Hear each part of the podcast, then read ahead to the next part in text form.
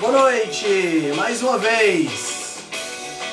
Entrando aqui agora com os Cavaleiros do Apocalipse Nutricional. Dr. William Hudson, Dr. Adolfo Duarte e Felipe Viana do Densa Nutrição. Vamos conversar hoje sobre consumo de álcool e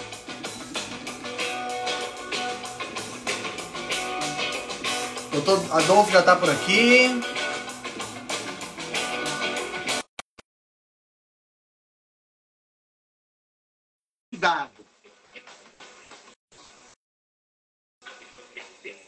Chegando. Grande Altran? Ô, rapaz, cadê tu? Tá ao contrário. Só tua porta. Pera aí. Cara, Não, deixa, ué, deixa eu arrumar isso aqui, virou- porque. Você agora virou operador de telemarketing? Pois é, rapaz, vou te contar essa história. Conta. Pronto, agora tá certinho. Cara, cansei de ficar usando fone ruim, Tá certo. entendeu? Aí- Cansei comprou de um ficar usando fone ruim. Aí comprou um fone bom, mas que te transformou em operador de telemarketing. Como é que você tá? Vai quebrar o galho, vai quebrar o galho, entendeu? Dá, dá, dá, pra- dá, dá pra ir assim, vamos, vamos em frente. Dá, dá, dá sim. Já convidei os nossos grandes amigos aí que já estão aí na área. Cara, como é que você tá, meu velho? Cara, eu tô cada dia melhor. Doutor William, Felipe Viana. Boa noite. Fala, pessoal, boa noite. Time noite. gente? hoje. na Tranquilo? E aí, William, meu Adolfinho, beleza? Cara, Rapaz, eu tudo dizer. beleza? Eu, eu só me sinto um pouco excluído porque eu sou o único de pouco cabelo aqui na Ô, história. Altran, porque o meu cresceu, mas eu rapei esses dias aí também, pra ficar igual a você. Olha, o doutor William tem até um topetinho ó pro lado. ó. Eu fiquei, eu fiquei chateado que é Oi William e meu Adolfinho. Ah! Dá pra ver que não tá bem distribuído as coisas aqui. Ô Will, calma, Will, não se uma ainda não. É porque o estágio probatório são três lives, entendeu? Mas você vai virar meu William. Você vai virar Falar meu nisso, William, pô, muito bem-vindo. Eu não estava aqui na primeira presença sua, peço desculpas mais uma vez, pessoal. Mas agora estamos juntos, embora pra frente. É isso aí. Conta comigo, tamo junto. É isso aí. Ó, se no meio da live, por acaso, o Adolfo tiver que sair para atender a ligação de telemarketing, que fazendo isso agora, Joseph Klimber. Joseph Klimber. Alô, tudo bem? Ah, sacanagem, cara. Eu sabia que alguém ia me escaldar com esse negócio. Aqui, a, a gente é daquele, daquele tipo que perde o amigo, mas não perde a piada. né? Isso. Só presta assim, Altran. Se não for assim, não presta não. Meus amigos, hoje, hoje, aliás, hoje eu devia deixar o Dr. William conduzir, já que foi ele que sugeriu o tema, né? Um tema consumo de álcool e, e saúde. Eu acho que é um tema bem pertinente, né? Porque primeiro porque a galera gosta de encher a cara, né? Isso aí é fato. Ô, se gosta. Né? E segundo porque é uma, é uma droga lícita, né, cara? Qualquer pessoa chega teoricamente a partir dos 18 anos, mas não é só isso, a gente sabe, né? Você chega em qualquer canto, você compra cerveja, você compra uísque, você compra. que pode ser considerado uma droga pesada, pô. Se você parar para pensar que quase metade de uma garrafa de cachaça é álcool, né? o negócio é pesado, né? Então eu acho que é um tema que merece a nossa atenção. Quer que você É, diga, Você já se preparou país- para dizer alguma coisa, senti. Cara, deixa o William, deixa o William falar. A gente, é, a gente vive em um país, né, gente, onde quase se incentiva isso, né? É quase algo cultural nosso de ter festas onde se promova o excesso do consumo de álcool, né? E a gente sabe que o excesso de consumo de álcool, álcool em níveis excessivos, gera risco de saúde não só ao usuário, mas ao próximo também. Então, se a gente fosse considerar o risco que gera para o indivíduo e para o próximo, talvez o álcool seria a doença, a, a, a droga que deveria mais ser combatida pelas autoridades públicas, né? Porque a maioria das drogas ela gera um alto risco para o indivíduo, como por exemplo heroína, né? Seja agudo ou seja no longo prazo, como a nicotina, por exemplo, mas não gera risco para um terceiro. E a gente está acostumado a ler notícias aí de pessoas embriagadas que atropelaram crianças, idosos, enfim. Então, eu acho muito curioso, e a gente vai, possivelmente, vocês vão poder me dizer o que, que vocês pensam sobre isso, mas eu acho muito curioso essa tolerância que a gente tem com, com essa droga, né? E enquanto a gente combate tanto outras drogas que são bem menos letais e bem mais caras já. Então, é, são duas, dois pesos e duas medidas, como sempre. Cara, você tocou num ponto, William, que eu particularmente me debruço muito sobre ele, que é o incentivo. Você está certíssimo. Não é o, apenas o fato de ser lícito, né? É incentivado, é quase como um ritual de passagem, vamos colocar Exato. assim, né? E isso é muito ruim, porque Altran, você falou de uma coisa de ser pesado ou não, dependência de álcool é extremamente pesado, extremamente difícil de tratar. Ah, índices percentuais baixos de sucesso já são considerados sucesso. Então, assim, é complexo pra caramba tratar os pacientes. O armamentário que nós temos do ponto de vista medicamentoso não é tão vasto assim, eu diria, né? É meio que muita coisa, é, é, é, variações sobre o mesmo tema, né? E como a gente ainda tem isso que o William colocou, que é um incentivo, né? Além da tolerância e incentivo, isso torna mais difícil ainda tirar o paciente dessa dependência. Que muitas vezes não, não tô, não tô nem, pessoal, não vou nem restringir a dependência química, mas a dependência habitual, né? Comportamental pura e simples. Às vezes o cara não é dependente químico, mas ele te, gera uma dependência no sentido mais psicológico.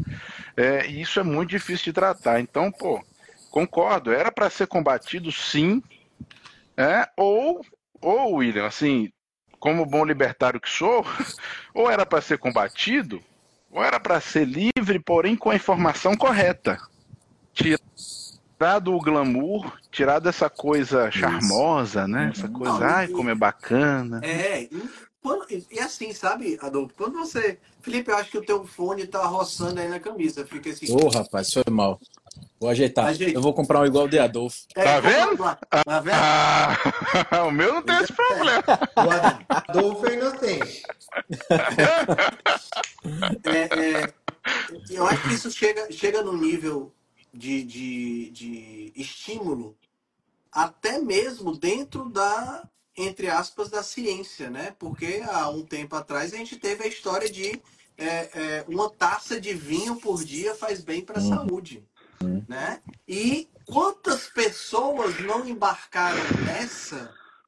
Não sei se usando essa, essa estratégia como subterfúgio para beber todo dia, ou se foram realmente enganadas. Porque eu, te, eu, eu, conheço pelo menos uns dois ou três papudim que usaram essa para poder beber todo dia, né? Com certeza. porque a, a, a, o médico disse, a ciência diz que, que faz bem para o coração.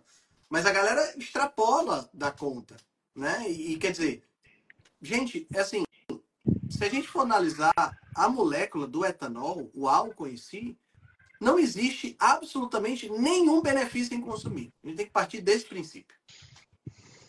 Né? Não existe nenhum benefício. Não, não, nem, nem, eu diria que nenhum benefício hormético existe. não sei se vocês concordam comigo. Né? Claro que concordo. Porque às vezes você pensa, ah, mas tem a, a, o chá verde, tem não sei o quê, que até tem um benefício hormético, né? Uma, a sauna, o exercício e tal, que a gente sabe que tem. Agride, mas agride a, ajudando. Mas o álcool só agride, não tem nenhuma vantagem. Não, gera desafio, né, Altran? A gente tem um sistema enzimático só para lidar com isso. Porque isso é um, um, vamos chamar assim, pessoal, um detrito possível de processos metabólicos comuns. Então a gente já tem os lixeiros prontos para tirar esse lixo, uhum. né? Enquanto, enquanto estivéssemos dentro de um limite é, é, metabólico, estava tudo bem. É, mas aí quando a gente resolve esculhambar o processo, fica mais complicado. e não é difícil ultrapassar esse limite. Você vê, é, há muito tempo atrás, pessoal, eu fui solicitado fazer uma revisão sobre é, alguns trabalhos que mostravam que um pequeno volume de álcool diário poderia ser benéfico, tá? E eu fiz uma revisão bem extensa sobre isso na época. E realmente, alguns trabalhos mostram um pequeno, mas pequeno é muito pequeno, tá? Causavam é, benefícios inclusive cardiovasculares. Mas era tão pequeno que não fazia sentido. Até porque mesmo em pequena quantidade, com os fenômenos de habituação, era muito é, fácil a pessoa aumentando esse pequeno para não tão pequeno assim e entrar né, no campo do que seria ruim para ela. Então, realmente não não tem jeito não. O negócio é ruim mesmo. o negócio, negócio é ruim. Você tocou num ponto interessante, Adolfo, que é, é, é a gente tem um maquinário enzimático, bioquímico para lidar com o álcool, mas nós não temos maquinário para lidar com as doses que são utilizadas hoje em dia. Porque o álcool, ele é. Onde é que você encontra álcool na natureza? Tá entendendo? Você não encontra. Nós, seres humanos, a gente encontrava álcool quando a gente acabava sem querer comendo uma, uma fruta que fermentou. Eu tinha passado, é. Né? A partir. Foi o álcool como bebida mesmo, ele passou a, a, surgir depois da agricultura, que a gente entendeu que podia fermentar trigo, fermentar cevada, fermentar todo tipo de coisa para encher a cara. Antes disso, nós não tínhamos a, o álcool como uma, uma, uma, coisa normal na natureza. Então, Nossa habilidade desenvolveu é que não presta, Altran. Pois é, é, O nosso maquinário é reduzido, né? A gente não tem uma, uma um sistema de de eliminação. E, e, e, outra, o álcool ele tem uma característica interessante, ele se dissolve, ele é miscível tanto em água quanto em gordura. Então, praticamente ele se alastra pelo corpo, né, de uma maneira assim super rápida, super, ele vai trazer malefício para tudo que é canto. É um negócio assim bem, bem interessante se comentar. É, você vai começar a ter absorção na boca, né? Qualquer superfície mucosa vai ter absorção do álcool. Então, assim, claro, pessoal, eu vou dizer para vocês que eu não gosto de tomar uma dose de um Jack Daniels Tennessee Honey. Claro Ô, que eu rapaz, gosto. Adolfo é chique mesmo. Mas, não, não é chique não, não é chique não, isso, isso, é, isso é coisa comum. Mas assim, se a gente tem isso como uma coisa eventual, né? Que você sabendo o que está fazendo vai lidar com aquilo de forma sensata, também não vou ser aquele chato que vou dizer, ah, não, não vamos, nunca mais ninguém vai tocar nisso. Não, a proposta não é essa, né? Acredito que vocês pensem parecido. A ideia é entender de fato. Então, o que eu sinto mais falta passa muito pelo que o Will falou, que é a coisa do incentivo sem a devida clareza informacional. Né? Aquela coisa de você entender é, a bebida como um negócio charmoso, como um negócio qualificador, né? É qualificador. A gente bota, parece que te joga no, no, num patamar mais alto, não, Lipe? Joga você no patamar mais alto. É, e sem o entendimento real dos riscos, né? Inclusive daquelas pessoas que tenham de fato a predisposição a se tornar dependentes mesmo. Quem sabe tem alguns polimorfismos envolvidos aí, né? É, e que realmente pode ser um buraco muito fundo com uma dificuldade grande de sair ou, ou que nunca vai se conseguir escapar, né?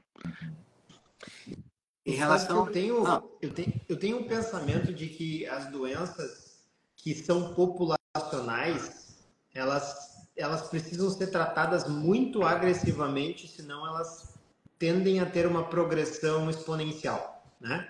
Então, a gente pode pegar exemplo, por exemplo, de pandemia, né? Quando, quando uma doença infecciosa começa a contagiar a população, a gente precisa muitas vezes ser agressivo, fazer isolamentos, fazer medidas que são assim uh, inimagináveis para tentar conter o avanço daquela doença. E, e eu vejo como a maior doença, a maior pandemia que a gente já teve, né? Uh, sendo a, a sobrepeso, obesidade e resistência insulínica. Né? E aí eu acho que tudo aquilo que dificulta o combate dessa condição tem que ser extremamente combatido, né? E, e, eu vejo o álcool atuando em muitas pontas dentro disso, né? Para começar, ele é uma substância calórica, né? Um grama de álcool tem 7 calorias, um grama de carboidrato tem 4, uhum. né? É uma substância calórica, é uma fonte de energia que vai dificultar a obtenção de um déficit calórico. Agora, a maneira como o álcool faz isso é, é muito ruim para o indivíduo que está tentando emagrecer, porque ele provém calorias com uma percepção de falta de energia, porque ele uhum. inibe a liberação hepática de glicose e causa hipoglicemia. Uhum. E aí o indivíduo vai ter compulsão de ingestão de alimentos doces. Então, quando a gente pega um indivíduo que consome álcool com frequência, ele consome álcool, ingere calorias e ele vai ter provavelmente uma redução dos seus níveis médios de glicose e ele vai ter um impulso à ingestão de algo doce. O cérebro instintivamente sabe do que, que ele precisa, glicose. Vai procurar isso, vai procurar farinha ou açúcar. Uhum. Tudo isso recheado por uma desinibição, né? Que é o que o álcool causa no sistema nervoso central. Então a gente tem uma substância calórica que torna a gente propenso a consumir mais calorias ainda, porque modifica o nosso gerenciamento de energia e que tira as inibições do nosso córtex uh, pré-frontal, do nosso lobo frontal. O que, que a gente vai fazer? A gente vai enfiar a cara naquilo que a gente não deveria estar ingerindo. Né? Então, eu acho que o álcool ele prejudica demais o combate do nosso principal vilão, que é o sobrepeso, que né, o, o Altran trouxe esses dias a informação 60% da população brasileira no último Vigitel ou outra? Sim. 60% já com sobre 62% para ser mais São preciso. 70 das pessoas que estão nos assistindo aqui. Pensem nisso, gente. Então, se a gente tem uma substância que prejudica tanto, a gente precisa ser consciente de que a gente precisa erradicar essa substância enquanto a gente não tiver com condições de cometer indulgências. E eu acredito que a maior parte da população não esteja em condições de cometer indulgências e ainda assim o seu consumo de álcool nem se classifica como indulgência porque ele é rotina. E aí, para finalizar o raciocínio, eu vou falar uma coisa que eu falei hoje para um paciente. O paciente veio aqui para mim e me falou que ele duas vezes por semana comia pizza. Eu disse, tá, então tu rotineiramente come pizza. Não, mas é duas vezes por semana. Quantas vezes por semana tu vai na academia? Duas. Então, tu eventualmente vai na academia ou essa é uma rotina tua? Não, essa é uma rotina. Ah, muito bem. muito bom, muito bom. É, eu, eu costumo falar para o pessoal assim, Will, que eventual é o que ocorre além de um ciclo base. o ciclo base são 12 dias. Então, para ser eventual, tem que acontecer no mais cedo, de novo, daqui a 13 dias. Então, quando meus pacientes querem ficar com algo eventual, eu falo, joga na quinzena, que fica menos ruim, né? E aí já dá pra gente conversar, né? Só só mandar um beijo pro meu afilhado que entrou aqui, mandou oi Dindo, oi Dindo, beijo. Cara, Vamos. Tem, você tocou num ponto, Will, que é bem interessante em relação a essa história do, do, do efeito, do efeito de, do efeito, vamos dizer, do efeito nutricional ou desnutricional do álcool, né? O álcool, quando ele é absorvido, ele vai ser metabolizado por uma enzima que é a álcool desidrogenase. Né? Que vai ser metabolizada em todo lugar, ela está em todas as células, mas principalmente vai ser metabolizado no fígado. Né? Essa álcool desidrogenase, ela usa uma substância que é o NAD, né? que é uma substância muito importante para a gente, porque é um carreador de, de energia, podemos chamar assim, né? um carreador de elétrons, não um carreador de energia, e esse NAD ele vai começar a faltar para o processo de respiração celular. Então é essa percepção que o Will falou. Então o álcool ele vai te dar 7 calorias, mas vai passar a ideia de que está faltando energia. Uhum. E aí você vai acabar buscando. Né? E isso, isso sem contar, William, que a, a absorção de determinadas substâncias é diminuída por conta da, da ingestão de bebida alcoólica. Então, vitamina B12, vitaminas do complexo B de uma maneira geral, mas vitamina B12, por exemplo, é extremamente diminuída quando você está bebendo. Né? Se você bebe todo dia, você diminui todo dia a absorção. E você pode causar problemas sérios por conta disso. Né? Então, quer dizer, não é só uma questão de aumentar de peso. É aumentar de peso e se desnutrir. Piorar de saúde consideravelmente. Né? E, e aí existe, né? O Adolfo falou do Jack Daniels, mas aí assim, veja só, o álcool vai ser metabolizado na sua maior parte no fígado. E aí a gente ainda desenvolve, nós brasileiros, porque brasileiro é um bicho que precisa ser estudado, né? nós desenvolvemos aqui no Brasil uma bebida que é o ícone da bebida brasileira, que é uma caipirinha, é... que é álcool e açúcar. Ou seja, álcool que vai sobrecarregar o teu fígado e tu pega bota frutose para sobrecarregar teu fígado também. É tipo assim. Já pela mesma via, matar, pela mesma via, indiretamente, Eltran, pela mesma via. Exato, pela pela mesma via indiretamente, né? Então, quer dizer, é, isso eu estou falando da bebida do Brasil, mas se a gente for sair por aí, a gente vai ver outras bebidas que é basicamente álcool é, é, com carboidrato, álcool com açúcar. O, o, a própria Coca-Cola, você falou Jack Daniels, eu me lembrei do Jack, Jack and Coke, né? Que existe na latinha. E você não tem nem a opção light. Não, eu não quero usar açúcar. Não tem, só tem com açúcar. Então é frutose mais álcool para literalmente para destruir o teu fígado. E o pior. Mais corante caramelo. Mais, mais corante caramelo. E as pessoas, o que eu acho engraçado é que as pessoas, elas não sabendo disso que a gente está falando, né? Às vezes, eu já, já, vi isso várias vezes acontecer, o cara tá passando mal porque encheu a cara demais, aí o que é que acontece? O cara dá açúcar para ele. Quer dizer, para sobrecarregar ainda mais o, o, fígado do pobre do, do, do, sujeito, entendeu? Com mais frutose. Né? Então, assim, não é, não é brincadeira, viu? Joga no chão, pisa no pescoço e chuta a cabeça. O negócio é, é completo, pai. Barba, cabelo e bigode. É complicado. Uma pergunta Concordo. que eu escuto muito na, na em, de paciente. Rapaz, mas qual é a dose? Você vai botar aí com a dosagem de segurança por dia? Dá pra, dá pra tomar quantas doses por, por semana? Digo, meu amigo, não tem como colocar isso aí, não. Você não tem como colocar uma dosagem de segurança, entendeu? É uma toxina, né? É, o, o, o, quando as pessoas perguntam, essa, essa pergunta é invariável. Tem até aquele meme que diz assim, né? Como uma consulta acaba nos Estados Unidos? né? Thank you, doctor. Como a consulta acaba na Espanha? Graças, doutor. Como a consulta acaba no Brasil? Posso beber? É, é. é impressionante. Todo. Cara, todo, invariavelmente, todo paciente que passa por mim a primeira vez, ele pergunta se o que é que faz com a bebida. É, é, é, é um negócio assim impressionante. E aí eu respondo assim, eu vou te responder de duas formas. Eu vou te responder primeiro como nutricionista, depois eu te respondo como pessoa. Isso. Como nutricionista, a minha resposta é não beba. Uhum. Não beba, aí eu descrevo por que, que não deve beber. Como pessoa, a minha sugestão é beba o mínimo possível. Como o Adolfo sugeriu aí, quinzena e tal. Porque assim, você pode colocar a perder uma.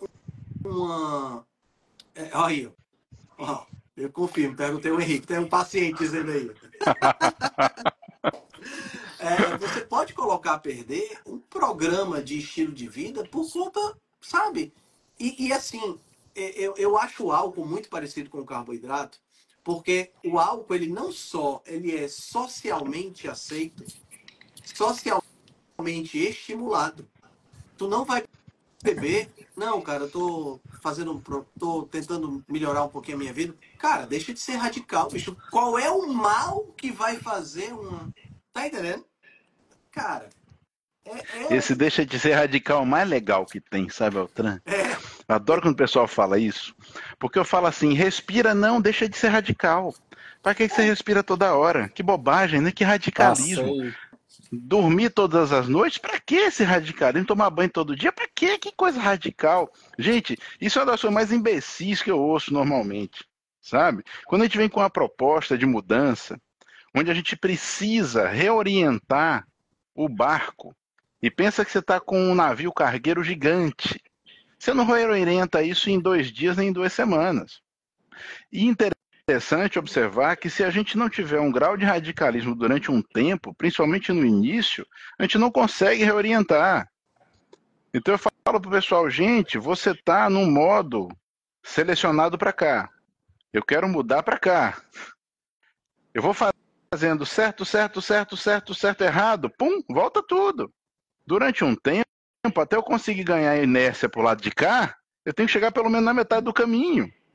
Então eu brinco com o pessoal, quando a gente está falando sobre a alimentação, né, turma, que a gente tem essa tendência, né, mais no sentido da é, é, low carb, cetogênica, paro, essas coisas, eu falo sempre, olha, as primeiras seis semanas, eu preciso que você faça perfeito.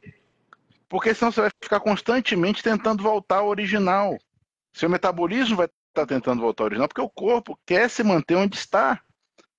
Uma coisa que às vezes não fica claro pessoal é o seguinte: nossas células, elas não sabem que elas fazem parte de um conjunto.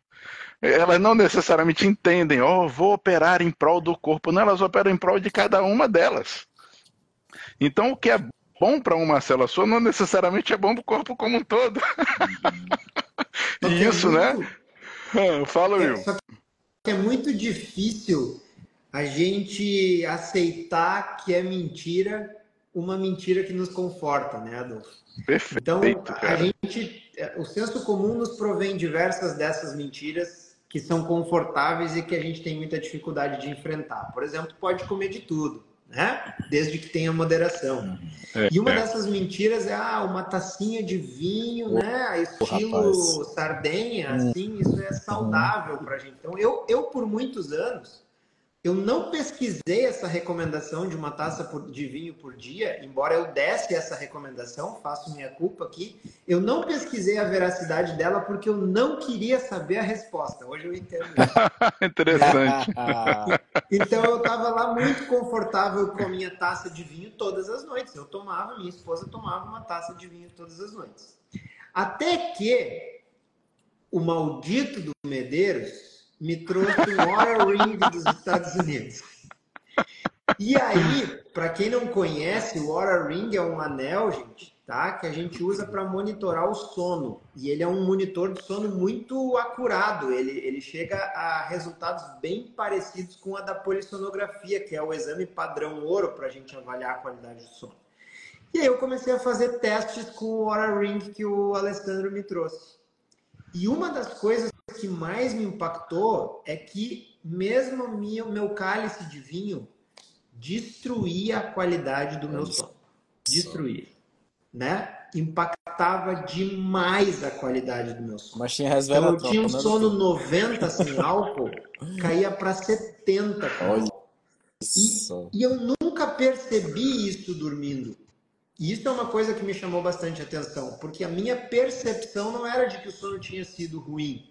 E aí vem muitos pacientes que dizem que até usam o álcool como uma ferramenta para adormecer. Uhum. E aí vem a grande uhum. questão do álcool ser vilão nesse sentido também, porque ele faz o indivíduo adormecer, mas ele não permite que o indivíduo entre em sono profundo, Isso. que é uma toxina, né? Então Isso. o corpo pensa, estou envenenado, então se eu estou envenenado eu preciso ficar alerta. Então, o álcool vai aumentar muito o sono vigil, aquele sono superficial, e reduzir o sono profundo.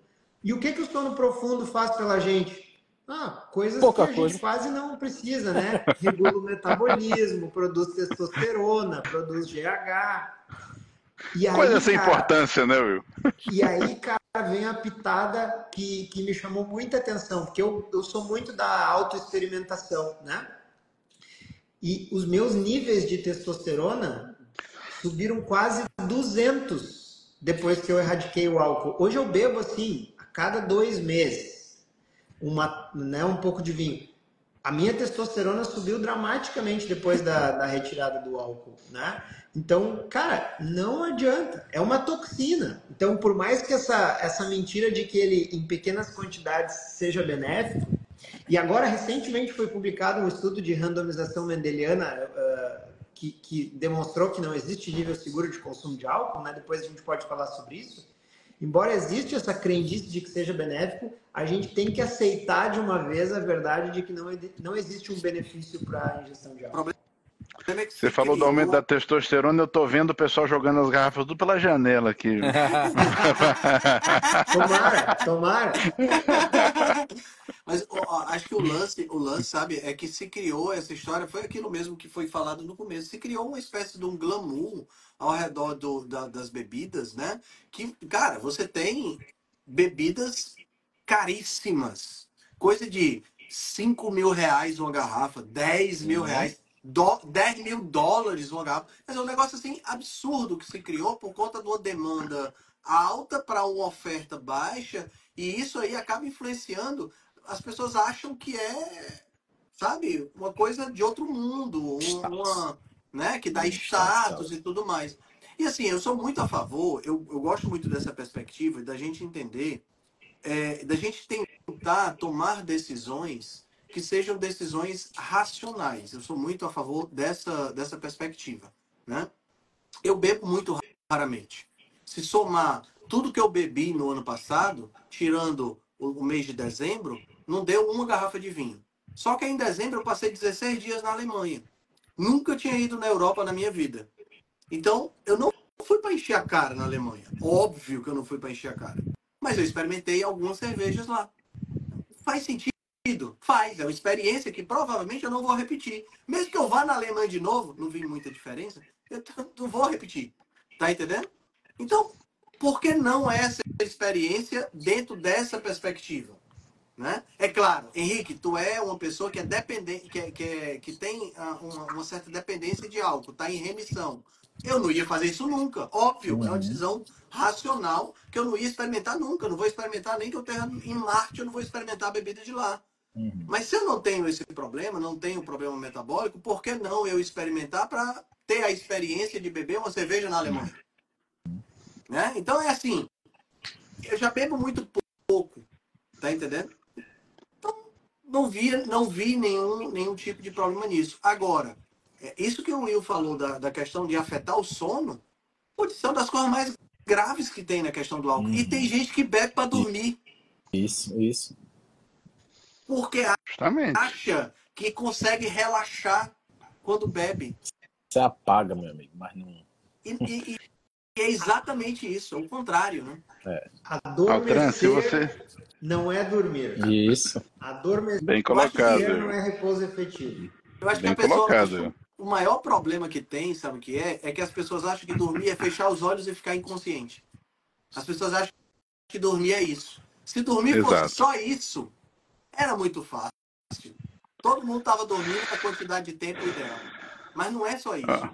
Existe uma arquitetura dentro desse fechar os olhos e ficar inconsciente. Existe uma arquitetura que álcool, apneia, drogas, drogas para dormir, atrapalham. Mas, Altran, an antes de fazer um comentário, primeiro, se você fosse na Alemanha e não experimentar sua cerveja, você seria um herege, né? Então vamos combinar que tem uma questão religiosa aí que a gente tem que respeitar, né? Mas agora, voltando ao tema. voltando ao tema, não, tem certas experiências, pessoal, que elas são típicas, né? Claro. E a gente, de alguma maneira, vai, nem que seja só para saber como é, né? Como você falou, uma coisa muito eventual. Ah, mas é, a questão do álcool e da, do sono, e a questão da arquitetura do sono e do adormecer ou dormir, como o Will bem colocou. Eu gosto muito de falar, pessoal, que dormir tem que ser um ato, né? Um ato consciente. Eu vou dormir. Eu não gosto das ideias de você ser vencido pelo sono, uhum. né? Ou de você pegar no sono inadvertidamente. É muito diferente. Quando você vai dormir, você tem todo o seu ritual, processo, né, para ir dormir, deita para dormir, e quando você simplesmente pega no sono à toa, né? Então eu digo para meus pacientes considerarem ir dormir como um ato, não como uma rendição. E aí no, o dormir do álcool seria uma rendição, né? É, é uma sedação. E aí, como o Will colocou, né? É, é, é, adormecer não é dormir, de fato, perfeito. É a mesma coisa que a gente falaria, por exemplo, de usar medicamentos, né? Com essa finalidade. Então, realmente, não dá, não dá para ser por aí, pessoal. Essa ideia mesmo de beber para dormir não, nunca passou muito pela minha garganta, não. E acho que a gente tem também que combater isso mesmo, com toda certeza.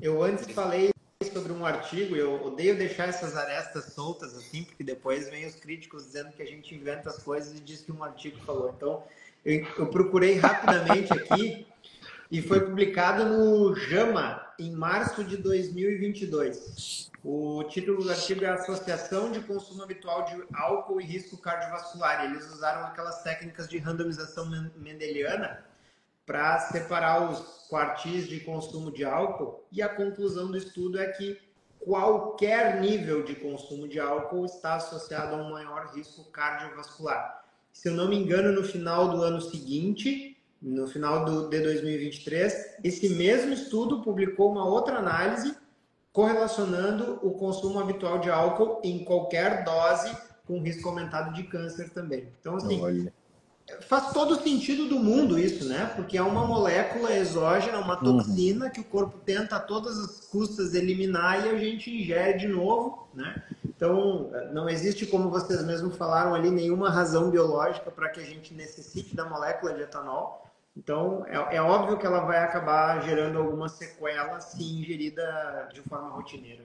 E E se a gente parar para pensar, talvez a gente tenha não só o efeito do próprio álcool, né? Mas a gente talvez tenha uma, um efeito dos metabólitos do álcool, né? Porque no processo de metabolização do álcool, né?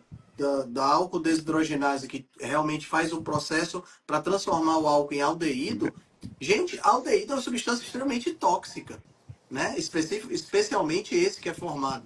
E tanto é que tem uma outra enzima que já faz o processo. Mas a, a, a, às vezes a gente tem a ideia de que o nosso corpo, a bioquímica do nosso corpo, as coisas estão tudo assim. Essa substância sai daqui, entra aqui, sai daqui, entra aqui. É esteira, hein, Elton? É esteira. É esteira de, de montar. E não é assim. Essa substância ela foi produzida naquele momento, no outro momento, por conta do movimento browniano muito maluco que tem dentro da célula, essa substância está no outro canto detonando o teu DNA, causando câncer, detonando a tua mitocôndria, causando disfunção mitocondrial, né? Então... Você precisa respeitar um homem que fala em movimento browniano. É, Você tinha que fazer esse comentário, sim, sim, entendeu? muito bom, muito bom. É, Altran, pô, você vê interessante porque isso, isso me lembra, isso me remete ao processo digestivo quando a gente vai falar da, do malefício das subfrações da digestão da gliadina, por exemplo.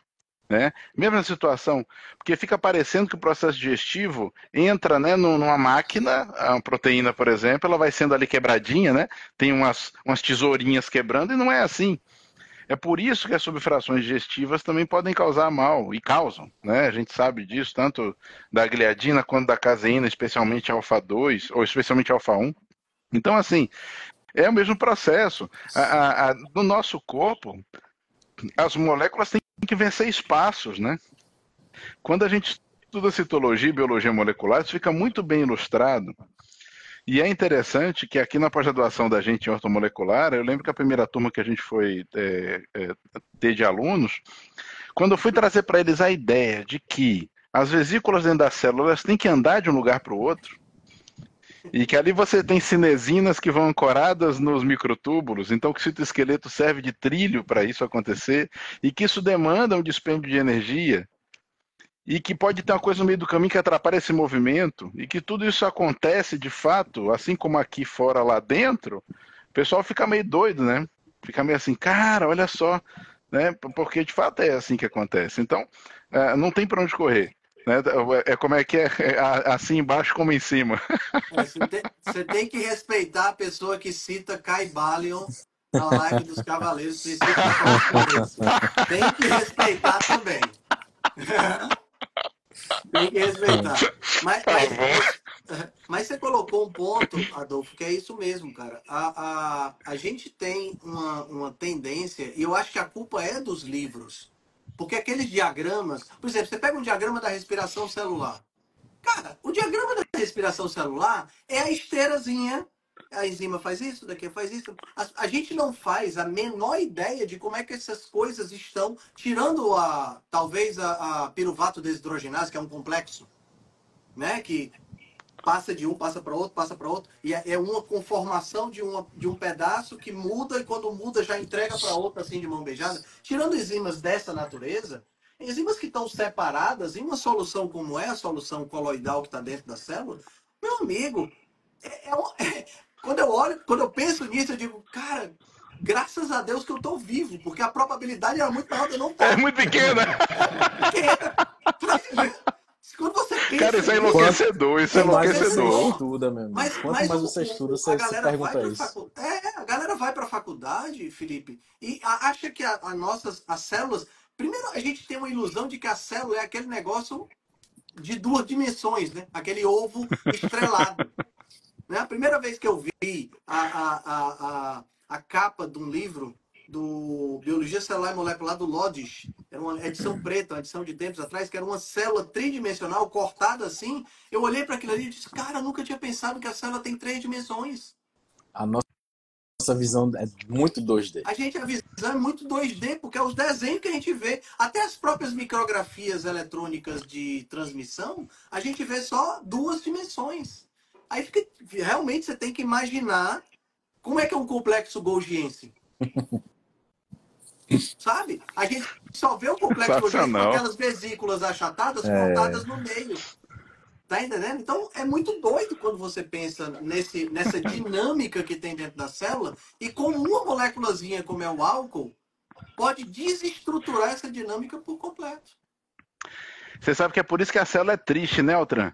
Por quê? Que ela tem complexo de Golgi. Vai, continua. Quinta série, pessoal, quinta série. Uma hora o cara cita Caimbalha, outra hora o cara faz essa piada. pra não perder o costume, pra não perder o costume. cara, cara. Pô, não, porque quando, quando... o que, que eu acho mais maluco de tudo, cara? E aí eu vou, vou falar uma coisa para vocês que me deixou assim estarrecido, questão de umas duas semanas atrás. Eu estava acompanhando julgamento do Daniel Alves. O Daniel Alves está sendo julgado aqui na Espanha, né? Hum. E na Espanha, a defesa dele apostou muito na versão de que ele estava embriagado na noite, que ele supostamente cometeu ou não cometeu né, o crime do qual ele foi acusado. E por que, que eles apostaram nessa versão? Porque estar embriagado e cometer um ato de violência atenua a pena. Porque aí tu não estava respondendo por ti, tu estava embriagado, entendeu? Então quer, quer prova maior, Adolfo, de que hum. a gente estimula culturalmente, e aqui estamos falando da Espanha também, ou seja, não é uma coisa exclusiva do brasileiro, a gente estimula culturalmente o consumo de álcool, tanto que a gente atenua a pena de um crime porque a pessoa estava fora de si, né? Verdade. Agora, se a gente for pegar, por, por exemplo, a psilocibina, que tem evidência científica de que funciona para depressão refratária, por exemplo, cara, se tu for pego portanto, tu vai preso, porque é uma droga. E é uma droga que não exerce risco contra terceiros, que não tem overdose, que é mais segura do que o próprio álcool, até para o próprio indivíduo que está consumindo. Então é uma coisa muito maluca, cara. Não faz sentido nenhum. Não Mas não faz mesmo, eu. Não faz sentido, assim como não faz sentido vender paracetamol livre como over the counter na farmácia. A droga lista que mais mata no planeta. Qualquer criança chega na farmácia ali, compra uma cartela inteira se você quiser, você pode fazer um monte de atrocidade com aquilo. Eu concordo com você, cara. E você quer ver? Deveria ser fator de agravo, não fator de, de, de complacência, né? Porque aí você uhum. vai, você pode, você poderia, em tese, é, pré-julgar até um dolo, né? Porque se você se embriagou, você assumiu o risco uhum. de fazer bobagem porque se embriagou, como acontece com a direção, uhum. né? Então, eu concordo 100% contigo. Cara, eu penso muito o seguinte, ó. A gente precisa muito de um grau de consciência sobre as interações e sobre o quanto é importante o espaço seu e do outro. E eu só vejo isso através, primeiro, do processo educacional franco, né, que envolva, inclusive, as ciências naturais como algo prático. Porque por que a gente vê tantas pessoas avessas às ciências naturais? Porque aquilo é colocado muitas vezes na escola, e o Altran pode falar muito bem sobre isso, de uma forma nada prática. E aí, realmente, a pessoa gerar identificação com aquilo é difícil, né? Esse é um ponto que eu acho que a gente precisava. E o outro ponto é a, a questão da liberdade é, vigiada, vamos colocar assim, aquela liberdade onde, tá bom, você é livre, você pode fazer o que você quiser, mas se você fizer merda, você vai pagar de fato proporcionalmente por aquilo. Uhum. Né? A partir do momento que a gente tenha a, os rigores das penas aplicadas, acredito que a gente começa a corrigir esse, esse processo. Né? A gente vive num país que não é exemplo de nenhuma das duas coisas que eu falei, infelizmente. Né? Espero que algum dia se torne. E eu acho que um outro remédio muito, muito importante para essa nossa embriaguez coletiva é o retorno da conexão humana, entende? Porque eu acho que antigamente substâncias psicoativas elas eram usadas em rituais para te desconectar da realidade e te abrir uma nova percepção, né? E hoje eu acho que as pessoas elas estão tão solitárias, elas carecem tanto de conexão, elas estão tão distantes mesmo daquelas pessoas que moram na mesma casa que elas, uhum. Que elas permanecem constantemente desconectadas da realidade para não encarar, né, essa, esse abismo que existe entre eh, os indivíduos. Então, ou a gente está conectado numa realidade virtual do celular, ou a gente está conectado num estado de redução do nível de consciência com álcool, ou a gente está dormindo ou a gente está trabalhando, porque a gente não consegue não estar plenamente num lugar se sentindo confortável naquele lugar. Não mais, né? E aí a gente acha essas maneiras da gente escapar. Então eu acho que o álcool é mais uma dessas fugas, assim como o, o, a, as mídias sociais são uma sim, fuga. Sim. O medo de não formar conexões verdadeiras ou de não de não corresponder às conexões que, que tem que se formar. Né? É Bem colocado. Will, porque você falou num ponto interessante agora, que é essa questão da conexão. A gente viu isso muito na pandemia, né? A gente viu pessoas que anteriormente moravam juntas, mas não eram, não eram, não se viam, não estavam conectadas em, de uma maneira normal. Tiveram que houve o isolamento e as pessoas passaram a conviver. Tá entendendo? O cara olhou para o outro e disse: Valha. Tás aqui? Tenho, eu tenho uma esposa, eu tenho um marido, eu tenho um filho. Tá entendendo?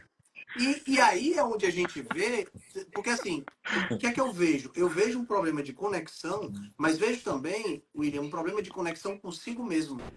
As pessoas, elas não, não conseguem. Você, você comentou com, lá no grupo sobre o livro A Crise do Conforto. Né? Você já está você já tá lendo? Você leu ele?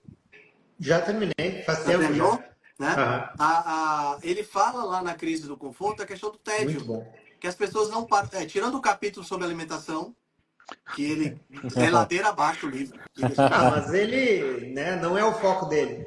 Se tirar o capítulo de alimentação, o livro fica perfeito. Mas com o capítulo, ainda tem algumas coisas do capítulo que vale a pena comentar. Mas tudo bem. O que eu quero falar não é isso. É a questão do, do, do, do tédio que ele comenta lá. Né? De você ficar sozinho com você mesmo sem estar obrigatoriamente fazendo alguma coisa. Né? E o que é que eu vejo? Eu vejo que essa conexão falta também. A conexão consigo mesmo.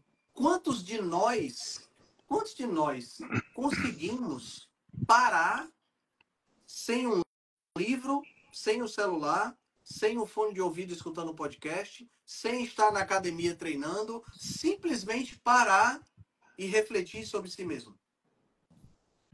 Ficar na própria companhia. Ficar na sua própria companhia, exatamente. Aí a gente vê, às vezes, às vezes, às vezes é, é bom evitar isso aí, porque a pessoa vê que nem ela se aguenta. Né? Exato. Esse é, que é, esse é, que é o lance. É. é. exatamente isso. As pessoas não fazem isso porque elas não se aguentam. É. Elas não se aguentam, elas não querem ficar sozinhas. Aí entra o álcool. Porque o uhum. álcool alivia essa uhum. tensão interna que se forma entorpece, né? Entorpece a ponto de você. Ah, né? Pode e crer. como para mim é difícil, é, é difícil, é, é, é, difícil conseguir, sei lá, maconha, cocaína, é difícil. Mas eu vou aqui na bodega do lado e compro cerveja, compro cachaça. Tá entendendo? Então. Comprando no supermercado, né? Supermercado. Ah, não, no supermercado, na entrada, escrito promoção bem grande. E no Policard muitas ainda. opções. É isso. e com muitas opções. É verdade, você tem toda a razão.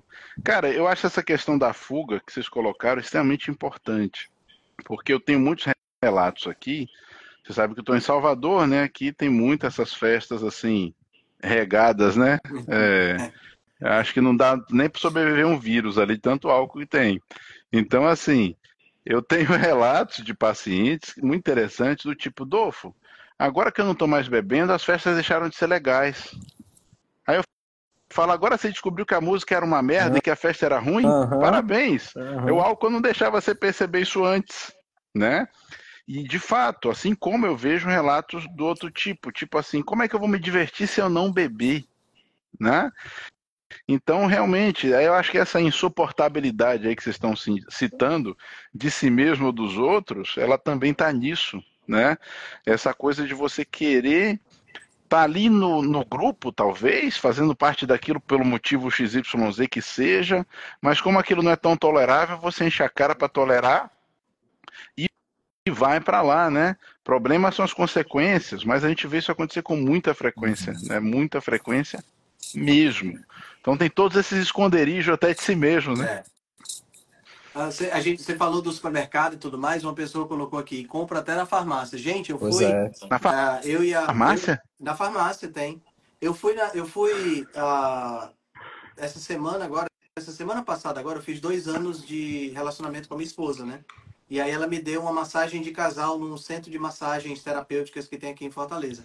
E aí nós fomos. Aí eu tô aqui na sala, né? Aquele cheirinho de incenso, aquela musiquinha indiana, aquele ambiente com a luminosidade mais baixa, esperando as meninas chamarem a gente que iam fazer a massagem.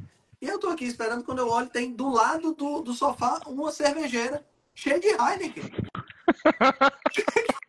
eu olhei para aquilo ali, agora que eu me toquei, ela falou farmácia, eu me toquei. Cara, que porra é essa, bicho?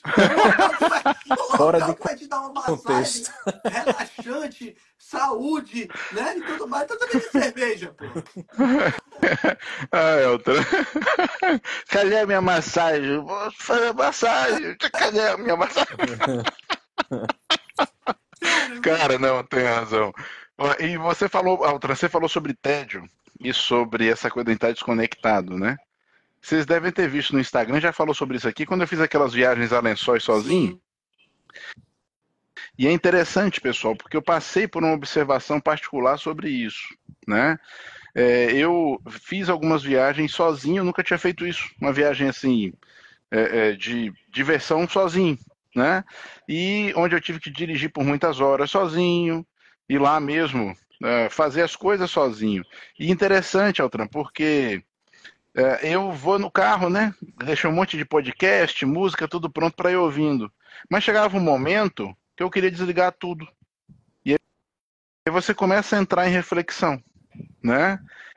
E é interessante tanto as observações do que vinha acontecendo, quanto os diálogos internos semi-esquizofrenoides, assim, que me levaram a reflexões extremamente importantes, tanto que eu recomendo, vocês já me viram falar isso, o Will está vendo pela primeira vez, eu recomendo qualquer um que faça, eu tenho uma experiência dessa de vez em quando, sabe? Uma viagem que você tem que dirigir durante umas 4, 5, 6 horas sozinho, depois você vai subir um morro, uma montanha sozinho, sabe? Ficar lá em cima e, sei lá, é, entre em, em contato consigo e entra nesses diálogos assim muito doido, porque, pessoal, é, é, é modificador, sabe? Para mim, uma coisa tá até simples, nada muito invocado, mas fez uma diferença grande na minha vida, né?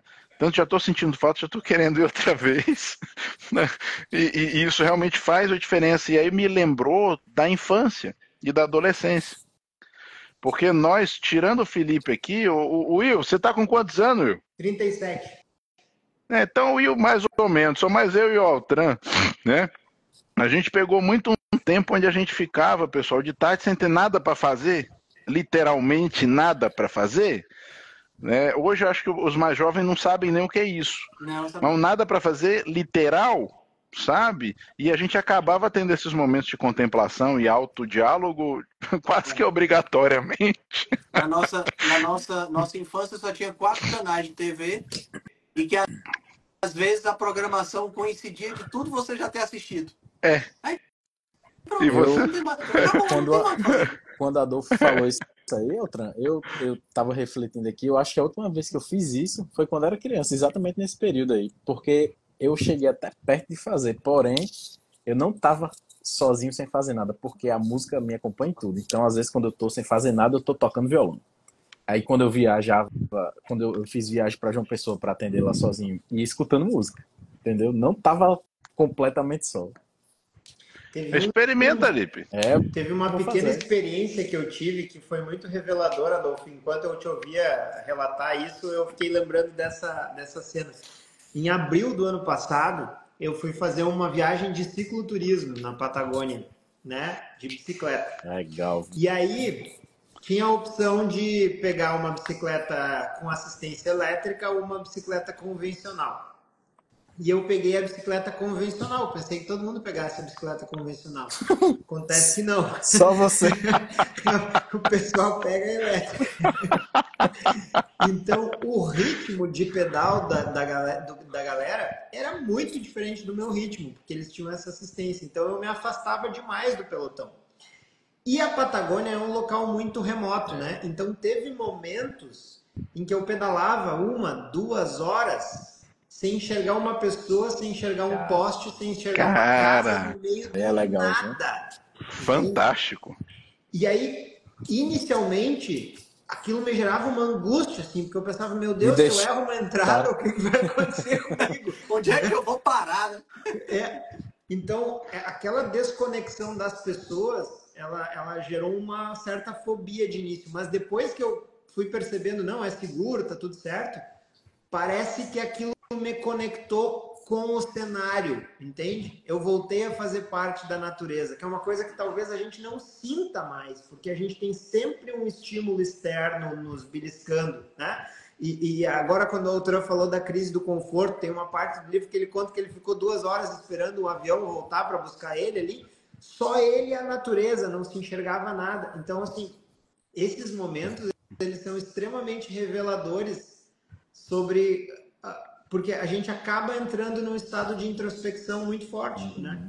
Então a gente obtém informações sobre nós mesmos, aquelas informações que muitas vezes a gente tenta não olhar para elas, né, na rotina, porque a gente às vezes não quer saber o que o que essa introspecção tem a nos dizer. É. Então eu acho que todo mundo deveria ter uma experiência realmente assim de desconexão dos estímulos externos para poder olhar para si mesmo e para perder o medo de olhar para si mesmo, porque aí as pessoas não precisam ter tantos planos de fuga. E aí talvez eles consigam ter um pouco menos de medo de ficar sem álcool numa festa, porque eles vão entender os comportamentos que eles têm, né? Vão ficar um, com um pouco menos de medo de ir numa fila ficar olhando para o indivíduo que está na frente e não necessariamente precisar baixar a cabeça para olhar para o celular. Então, assim, uhum. nós somos seres sociais, seres conectados, olho no olho, e a gente está perdendo isso aos pouquinhos e a é gente está buscando esse conforto em substâncias que nunca vão nos dar esse tipo de sensação. Né? É verdade. Das coisas que ele fala lá no livro que eu acho bem interessante, o Michael Easter, é que no passado os nossos ancestrais tinham uma densidade populacional de 15, é, de uma pessoa a cada 15 quilômetros quadrados. Então você ficava muito mais tempo sozinho. Tá entendendo? As tribos tinham 150 pessoas, no máximo 150 pessoas, era uma tribo muito grande, já ia se dividir já. Né? Então, quer dizer, hoje a gente vive esse, esse, essa proximidade distante. A gente vive ao redor de muita gente, mas a gente não se conecta com essas pessoas. Né? A gente tem essas conexões que nós temos aqui, né? E esse, eu acho maravilhoso essa a internet por ter possibilitado, por exemplo, conhecer vocês. A gente nunca se conheceria se não fosse essa essa essa ferramenta. Mas ao mesmo tempo, a gente muitas vezes tem pessoas vizinhos aqui. Quem é o seu vizinho de porta com porta com você? Eu não sei. Aliás, o meu apartamento, o apartamento vizinho tá, tá fechado, não tem ninguém. Mas vocês entenderam o conceito, uhum. né? É, é. E aí é, a gente procura preencher, né? A gente quer preencher esse espaço. Preenche com, com droga, com álcool, com jogo, com celular, com compra, né? Com, com comida. Uhum. É, nós temos cérebro dado a vícios, né, Altran? Isso é uma coisa característica nossa. O cérebro que busca atalho é um cérebro dado a vícios. E isso não é, de forma alguma, na base, ruim. Isso é uma das coisas que fez a gente existir até hoje. Exato. Só que, né, assim como a questão. Exato. Mas assim como a questão da disponibilidade de carboidrato na alimentação, como já discutiu várias vezes, o, o projeto original não foi feito para ter essa disponibilidade de coisas. Né? Então a gente precisa achar esse ponto de equilíbrio entre o que a gente pode e o que a gente deve, né? É, e para isso volto de novo com a ideia da informação. Porque é como a gente comentou aí ao longo do tempo, o Will até falou, e você também, sobre essa coisa de é, ah, é, comer de tudo um pouco, né? É, e esses equilíbrios que o pessoal comenta, Cai, cai nesse ponto. Né? É, os equilíbrios todos, quando a gente está tentando equilibrar elementos que não deveriam fazer parte do conjunto, né? isso não é equilíbrio, isso é aberração. Porque quando eu ouço o pessoal falar comer de tudo um pouco, desde que seja equilibrado, eu falo, tá bom, quantos litros de Coca-Cola? Uhum. Né? Quantos pacotes de Cheetos ondinha, Cheetos requeijão? ah, não é, não é um pouco de tudo? Então, não, então assim, é isso eu acho que tá, tá dentro, né, do tema. A ideia de que a gente tem cérebros que são, são feitos para encurtar caminho. Então, a gente pode fazer isso para o nosso bem, pode fazer isso para se lascar. E pela disponibilidade, hoje em dia, a gente tem feito muito para se lascar. Né? É. É, precisa mudar isso aí. É que é a primeira Sim. vez que a gente tem o luxo de poder pensar no longo prazo, né, Adolfo? É verdade. Então o nosso cérebro é voltado para recompensa imediata, porque é aquilo, eu tenho que sobreviver hoje. Exato. E depois, e depois, agora a gente pode pensar, não, eu quero, eu sempre falo, né? Eu quero ser um avô que brinca com seus netos. Eu uhum. quero ser um bisavô que levanta sozinho da cadeira. E aí eu tô contente, entendeu? Então, uhum. para isso, eu tenho que pensar no longo prazo. Então, todo estímulo nocivo à minha saúde tem que ser removido. Né? Sim. Perfeito. Não, você vê que interessante, Will. Você falou muito bem que a gente agora pensa no longo prazo, né? Mas a nossa essência, a nossa base, que é animal, né? Bota aí 90% da nossa cabeça, ela só entende três tempos, né? Ontem, hoje e amanhã. Antes de ontem nunca existiu, depois de amanhã talvez nunca exista, então não importa. Então é interessante a gente ter um intelecto que, que enxerga lá na frente, mas que vem impulsionado por um motor que só enxerga até amanhã. Exato. E isso complica bastante até a tomada de decisão, né? E isso é um dos pontos que eu abordo nas consultas para ajudar as pessoas a entender que tem motivo para realizar as coisas é mais difícil do que parece. É, não é aquela coisa puramente intelectualoide da gente chegar aqui nós quatro e fazer assim: olha, vamos cuidar da saúde para prevenir as doenças crônicas neurodegenerativas causadas pelos excessos de insulina. Cara, não funciona como motivo, porque é muito complexo, a base animal não vai entender. É mais fácil dizer que você quer ficar fortão igual o Goku do que você dizer que você quer qualquer outra dessas coisas. E às vezes pode parecer muito bobo, bobo porque de fato é, só que é que eu lembro, gente, nosso cérebro na base é bobo.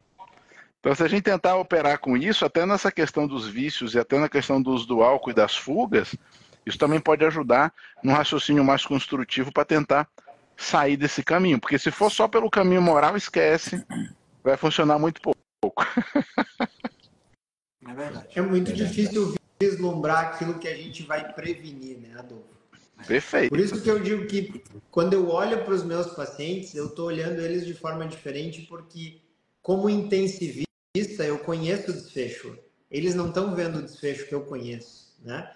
E, e, e, uma coisa que me chama muita atenção, por exemplo, tem aqui alguns oncologistas aqui em Santa Cruz que acreditam uh, na dieta cetogênica como uma ferramenta para prevenção da sarcopenia no paciente que está fazendo quimioterapia. Que bom, estamos avançando, uhum. né? E aí eles me encaminham esses pacientes para a gente fazer cetogênica uh, durante o tratamento de câncer. E eu conto sempre para os pacientes, cetogênica não é uma dieta fácil de ser feita, né? Verdade, Porque essa exige verdade. GKI, exige monitorização de, de corpos cetônicos. E qual é a aderência que eu tenho nessa dieta? Cara, quase 100%. Mas por quê? Porque os caras têm câncer, entendeu, Adolfo? Eles estão vendo, tá no presente a doença, não tá É, exatamente, exato, perfeito, exato. perfeito. Ele tá sentindo na pele, né, Will? Ele tá com um negócio aqui, ó, assim, ó, ou, ou, ou faz ou faz, você não tem opção. Ah, mas não tem, não tem como motivar mais, não. né? Exato, é... exato. Agora, quando a gente coloca lá no futuro, ah, daqui 20 anos tu vai ter precisar de um transplante hepático, daqui 10 anos tu vai estar usando insulina. As pessoas têm muito dificuldade de enxergar esse cenário. Eu prefiro o meu docinho hum. hoje. Eu prefiro o meu vinho hoje. Né? Não, é que se você parar a pensar, Will, do ponto de vista evolutivo, não está errado. Sim. Porque para um animal, ele não sabe se ele vai estar vivo amanhã. Então o que acontece? Ele vai acumular aquela energia agora que está disponível. né? Então guardei, pronto, guardei, tá bom, beleza. Estou fazendo porque eu fui desenhado para isso, né? Ah, mas isso pode te matar depois de amanhã, sim, mas não cheguei nem amanhã ainda, né? Porra, então é, é interessante como isso fica na base. Isso é o motor, mas a, o, o leme é de outro jeito. Enquanto a gente não alinha isso, né? Fica difícil. Por isso que eu falo que nós somos seres. Quando a gente fala em, em ser humano, né? Eu acho que ser humano é o nosso desafio. Ah, olhando mais à luz da filosofia agora, né, Altran? Ser humano é o nosso desafio. A gente está trabalhando, lutando, desenvolvendo para alcançar isso aí até o fim da ronda, né, Altran? É. é. E é interessante vocês falando essa história de adiar prazeres é, é, de hoje, né, prazeres imediatos, pensando num benefício futuro. Aquele teste, o famoso teste do marshmallow, né, que bota as, uh, os meninos não sei se vocês conhecem. O teste é o seguinte: você Já coloca a criança, você coloca a criança na frente de um marshmallow. Se ela conseguir passar x tempo na frente daquele marshmallow sem comer o marshmallow, ela ganha o segundo, né? E assim, é, eles, eles tentaram conduzir esse teste de forma que verificassem e parece ter uma certa, uma certa conexão com aquelas crianças que recusaram o marshmallow naquele primeiro momento e depois ganharam dois, com o, se foram bem sucedidos na vida, se conseguiram. Eu não sou muito fã desse tipo de estudo porque o, o viés é muito grande, o acompanhamento é. é. muito grande, é difícil você achar que foi só por aquilo ali, né? Mas o que é fato? Independente do, do, do resultado final, a maioria das crianças pega o primeiro o marshmallow. Porque não consegue ver. Cara, tem uns vídeos no YouTube que são cômicos das crianças olhando assim e elas olham pro marshmallow e fica aí bota a língua assim lá de fora. Só porque... Tá? É um negócio assim lindo de você ver os pivetinhos assim, né? De diversas, diversas, é, é, diversas etnias fazendo isso, é muito engraçado, mas é isso que o Adolfo falou. Evolutivamente, amanhã não existe. Eu tenho que aproveitar hoje. Né? A questão é que nós, seres humanos, a gente tem. Primeiro, a gente tem essa questão da evolução cultural que nos permitiu construir toda essa infraestrutura que permite eu pensar no amanhã. Cara, veja que coisa fantástica. Nós somos quatro indivíduos que estamos aqui com mais 110 pessoas aqui nessa live que estamos pensando no amanhã. Cara, isso é genial. É genial você pensar que você tem a possibilidade de estar vivo amanhã, ter essa consciência de amanhã vai ser outro dia, né? Não tem essa música? Pois é, é, é, é muito incrível isso aí. Mas, ao mesmo tempo, é difícil de você encarar um benefício futuro quando você tem um prazer imediato tão grande. Uhum. Né? é bem por aí mesmo. O futuro está nas pequenas escolhas, não é? Exato. Está nas pequenas, tá nas pequenas escolhas. É isso aí. Você sabe, se, se a gente, isso que o Will falou é uma verdade. Verdade absoluta. Mas se a gente tivesse plena certeza dos desfechos, isso fosse algo contundente e doloroso, as escolhas eram mais fáceis. O que quebra é, é, a, é a estatística, o que quebra é a uhum. probabilidade. Né? O que quebra são as exceções né? Então aquela hora que o paciente chega para você e fala, mas meu avô tem 96 anos, toma cachaça todo dia, fuma um maço de uhum. cigarro todo uhum. dia e tá uhum. melhor do que eu. Aí você fala, ele é exceção. Só que lá no fundo da cabeça dele tá perguntando por que, que eu não sou também. Uhum. E se ele tem um exemplo prático, ou, ou, e aí ou, ferra. Por que, que eu não sou, mas será que eu não sou? Então eu vou fazer. Será que, que eu não faz. sou? Né? É, e assim, o que ferra, né, pessoal, é exemplo prático, né? O cara tá vendo. Então o, o, animal ali dentro dele está vendo aquilo ali. O que, que é mais verdade para ele? O que ele está vendo ou o que eu estou falando? Uhum. Né? Então, do ponto de vista aí, já entro na, na, numa objetividade, mas que gera uma subjetividade, né? E isso complica bastante tomada de decisão. Complica muito. E é isso que faz muitas vezes a gente ter aquelas atitudes que parecem automáticas, né? Tipo assim, quando eu fui ver, eu já tinha feito. Né? E, e, a gente, todos vocês já ouviram isso de algum paciente alguma hora, né? Então, quando eu fui ver, já tinha feito. Uhum. E isso parece uma brincadeira, e eu já vi colegas desmerecerem pacientes com isso. Eu falo, não, pessoal, isso acontece sim. acontece sim, é incrível. É quase entrar no estado crepuscular assim, e de repente, quando você vai ver, opa, já fez, né? Então é, é real, né? É um problema real. É um problema real. E eu acho que isso tem muito a ver com essa, com essa questão do cérebro dado ao, ao vício que você falou. Entendeu, Adolfo? Que é exatamente essa tendência natural a precisar dessa dopamina, né? Precisar desse, desse, desse prazer. Eu conversei com uma paciente hoje à tarde que ela ela se entregou nesse, nesse período para diversos episódios de compulsão e um deles ela nem percebeu que comeu um pacote de bolacha Maria velha. A bicha estava toda mole. Mas ela comeu a primeira e está velha. Tum, tum, tum, tum, acabou o pacote. Você está entendendo? Não dá para a gente desmerecer isso. Isso é um, é um problema real, entendeu? É uma questão real. Né? Que precisa Outra... ser endereçada da maneira correta. Eu nunca nunca esqueço, já contei isso aqui para vocês. No meu tempo da minha pior obesidade, lá com 30 anos de idade, deu certo que tinha comido um pão quando eu tinha comido nove. Só que eu não tava de charme, eu não tava mentindo. Na minha cabeça eu tinha comido um, no máximo talvez dois. Até pegarem e me mostrarem que eu tinha comido nove. Então, pessoal, acontece sabe? É, é, a gente passa por essas coisas, né? E aí vamos considerar quem esteja sob o efeito de uma dependência química, por exemplo. Caindo de novo no tema do álcool. Não, eu tomo duas long necks. O cara toma três packs de seis, né? E ele toma duas, porque ele só lembra da primeira e da última. Ou então a partir da segunda ele tem amnésia, não lembra mais. Então, isso acontece de fato né? E a gente não pode desmerecer. Eu, eu tomo muito cuidado com isso, sabe? A coisa do da queixa. O paciente procura a gente, ele tem uma queixa. Para mim, a queixa dele é absoluta. Ah, mas aquilo é uma fraqueza dele. Sim, eu vou ter que tratar isso com ele, vou ter que cuidar disso com ele. Não posso desfazer da queixa. Né? Ah, ele não tem nada, tem, ele tem a queixa, né? Ah, mas aquela queixa é ilusória, sim, então ele tem essa ilusão que eu tenho que ajudar ele a tratar. E a gente não pode nunca desmerecer essas coisas, isso é muito importante, pessoal. É, é tremendamente importante. É isso aí. Agora, eu acho que a chave aí, né, Adolfo, é a gente entender que é muito difícil frear comportamentos instintivos. Perfeito. Então, quando a gente tem esse comportamento instintivo que macula a nossa saúde, o que está ao nosso alcance e aí, talvez a gente volta lá para o que a gente conversou desde o início, né? É controlar a exposição. Perfeito. Porque no momento que a gente for exposto, nós iremos cair, porque a gente não vence nossos instintos, né? O Tem que assumir isso, né, Will? Uma frase que eu gosto muito: o cemitério, a dieta, o cemitério fome. de toda dieta é a fome, isso. né?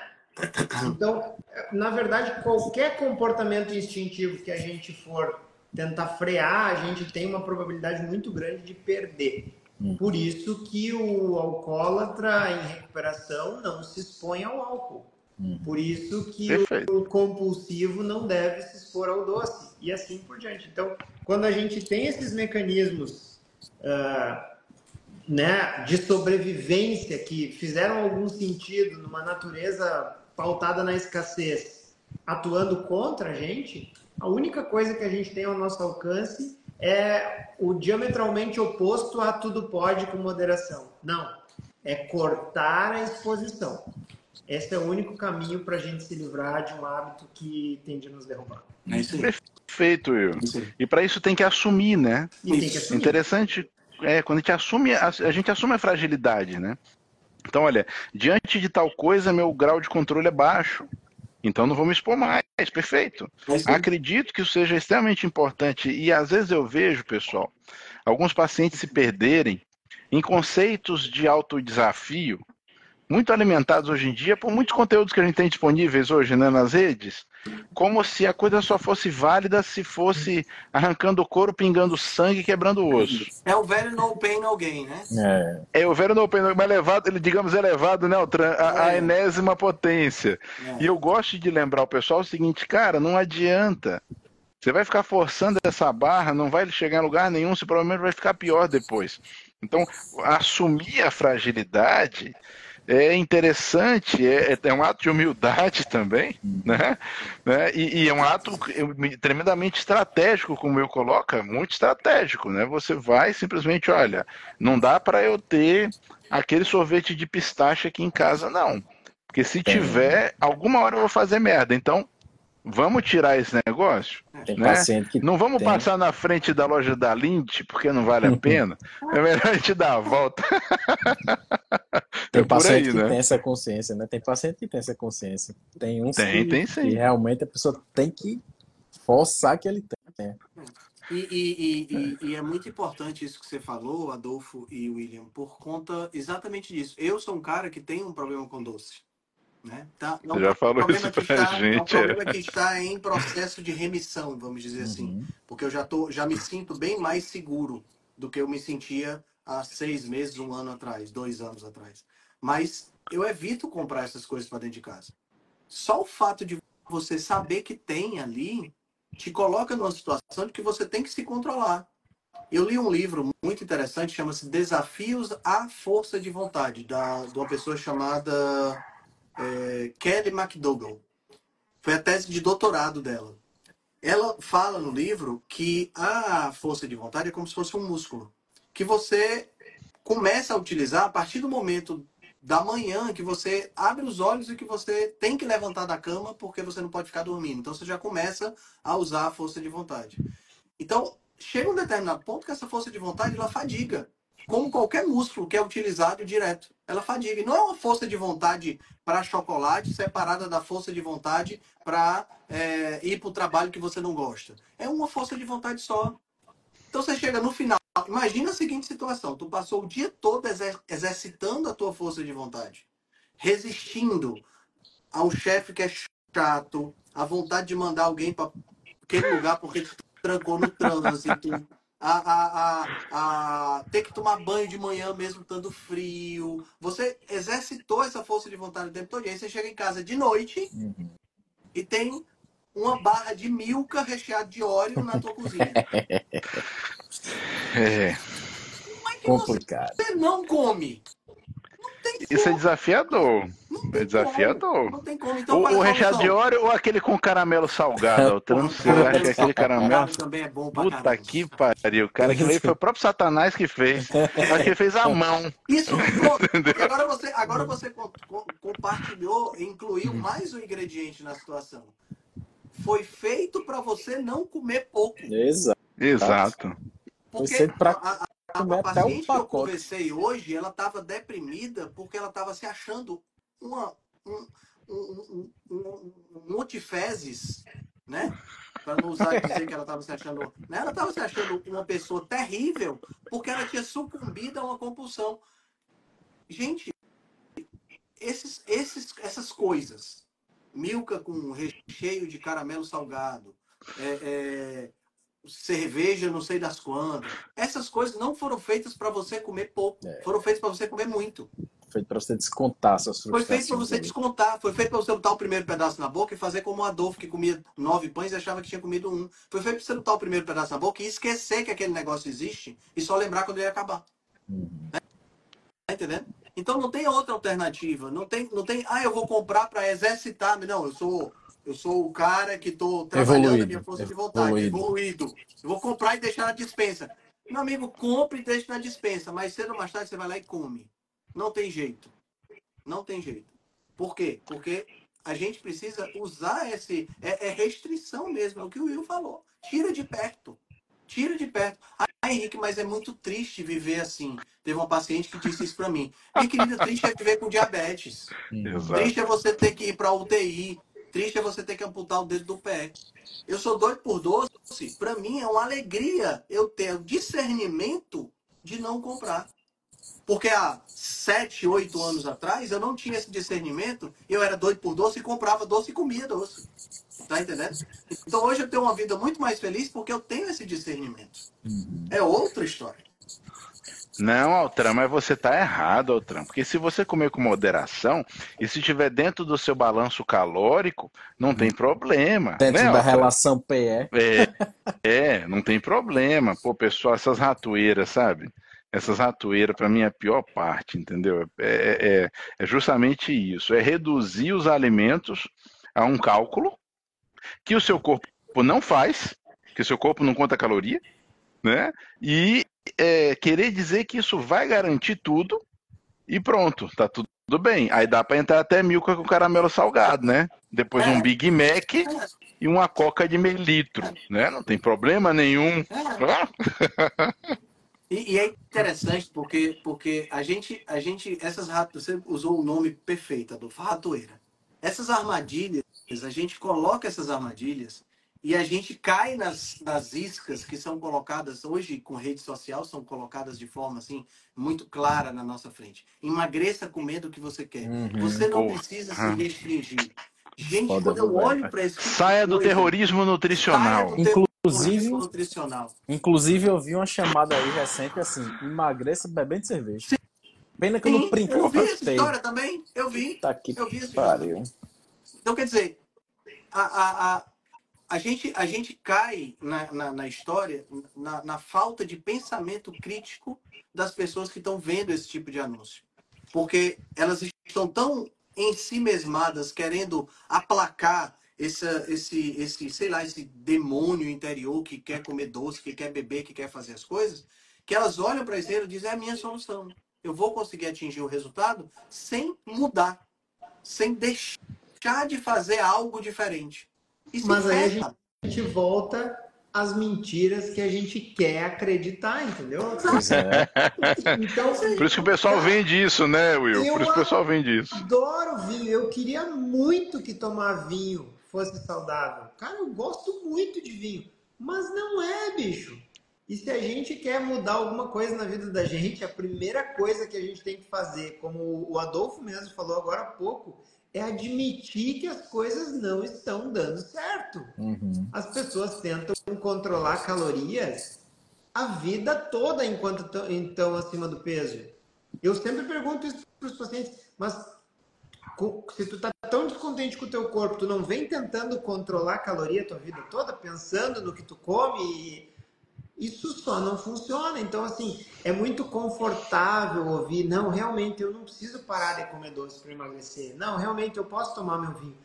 Mas normalmente o confortável nos mantém onde estamos, né? A mudança requer sacrifício. Então, a primeira coisa é aprender que mesmo as, menti as mentiras que a gente gosta, elas seguem sendo mentiras. Muito bom, Will. Mesmo aquela que tem um vínculo afetivo, é. elas continuam sendo mentiras. Eu gosto, eu gosto daquela, daquela frase do Souto que a realidade tem primazia sobre os mecanismos, porque é exatamente isso. A, a, nesse caso aí, a realidade tem primazia sobre aquilo que eu quero.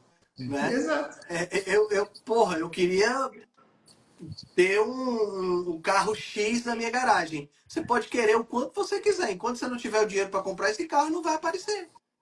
A mesma coisa aí. Eu queria, eu queria que vinho fosse uma bebida que eu pudesse beber todos os dias, porque é, ia me fazer bem. Cara, a, a sorry, você pode até beber todo dia, mas bem ela não vai fazer. Uhum. Essa parte da equação não rola. Né? Então, é, é muito por aí. Né? o desfecho não vai ser muito legal. é, é isso. O desfecho não vai ser muito legal. É isso aí.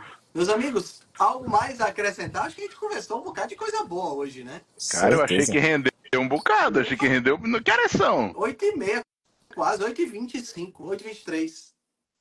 Pronto, como sempre, deu muito certo. Passou que a gente nem percebeu. É, é assim que é bom. Passou né? igual os muito nove bom. pães. Agora, agora. igual, igual os nove pães. Foi rapidinho. Passou que passou. Agora, é, a live é da próxima semana, aí o bicho vai pegar. Ui. Essa vai pegar. Essa vai. vai.